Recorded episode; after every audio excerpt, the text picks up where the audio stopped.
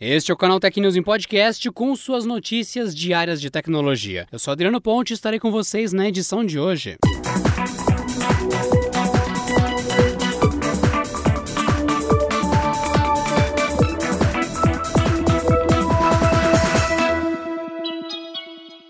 Twitter liberou nessa quarta-feira para os usuários do Brasil, Índia e Japão a possibilidade de enviar mensagens de áudio em conversas privadas, as DMs. E isso no aplicativo do Twitter para Android e iOS. A novidade ainda está em fase de testes e limita o áudio a 140 segundos, ou melhor, 2 minutos e 20 segundos. Isso impede que usuários enviem arquivos longos e pesados uns aos outros. O recurso foi divulgado pelo perfil da empresa na Índia. O Canaltech verificou que a novidade realmente já está disponível disponível para alguns usuários no Brasil. Quem já tem a ferramenta pode enviar áudios para qualquer pessoa. Mesmo se o usuário não tiver o recurso de gravar, poderá ouvir a mensagem. O envio também é exclusivo para o app mobile, enquanto a reprodução também pode ser feita no Twitter Web. Ou seja, dá para escutar pelo navegador também.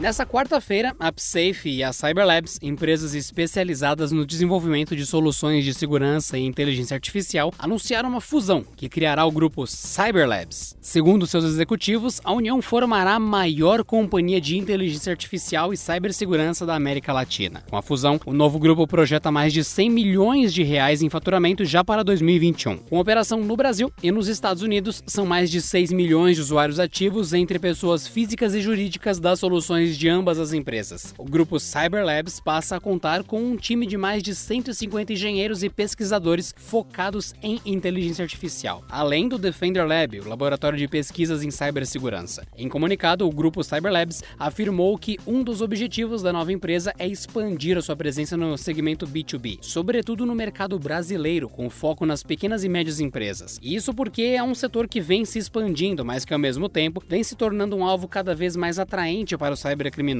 As empresas afirmam ainda que, devido ao crescimento no número de ataques cibernéticos e vazamentos de dados empresariais nos últimos meses, tem sido vista uma movimentação corporativa em busca de prevenção e proteção. Esse cenário no Brasil foi agravado com a pandemia e a adoção das medidas de isolamento social. Esses fatos levaram as organizações a acelerarem as suas jornadas de transformação digital no último ano e a ampliar a sua presença virtual, criando um cenário atrativo para o cybercrime.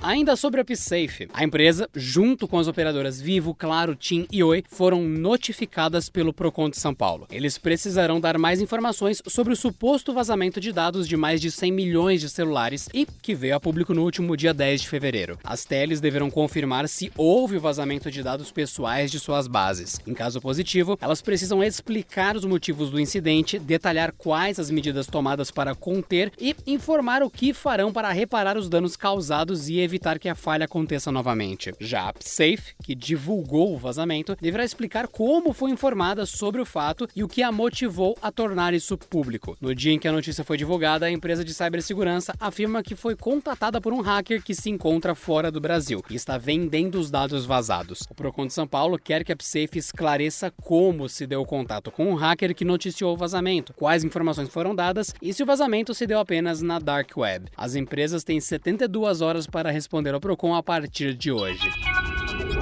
O YouTube deve levar para os Estados Unidos os Shorts, a ferramenta de vídeos curtos na rede social que é semelhante ao TikTok. O recurso havia sido lançado em caráter de testes no ano passado na Índia e deve chegar ao país americano em março. A informação vem de Neil Mohan, chefe da divisão de produtos da empresa. Ele falou sobre algumas novidades e prioridades do YouTube para 2021. Atualmente, o Shorts entrega 3,5 bilhões de visualizações diárias para o YouTube, somente com disponibilidade na Índia. Até o momento, não há informações sobre quando o recurso vai chegar ao mercado brasileiro brasileiro. Além dos shorts, a empresa também quer melhorar a ferramenta de capítulos, recurso que permite ao criador separar um vídeo por segmentos e facilitar a navegação. Isso já existe na rede social, mas Mohan informa que a companhia quer automaticamente criar capítulos em vídeos, mesmo se o criador do conteúdo não fizer isso manualmente.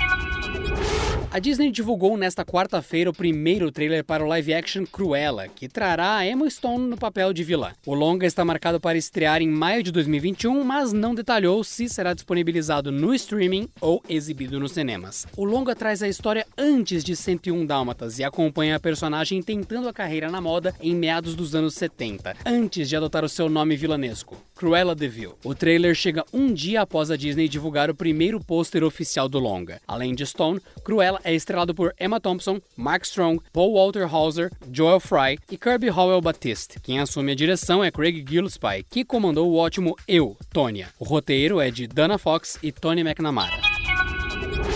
E não esqueçam, queridos ouvintes, que tá rolando ainda o Prêmio Canaltech, dá tempo de votar. Vocês têm até o dia 28 de fevereiro, então corre que tá acabando o prazo. E vai lá, prêmio.canaltech.com.br, escolhe o que, que vocês querem que ganhe o prêmio de melhor marca de tecnologia, melhor smartphone, melhor custo-benefício, enfim, selecionem os serviços e produtos tech que merecem o seu voto popular. prêmio.canaltech.com.br, vai lá, vota agora e depois confere o resultado aqui no Canal Tech, hein?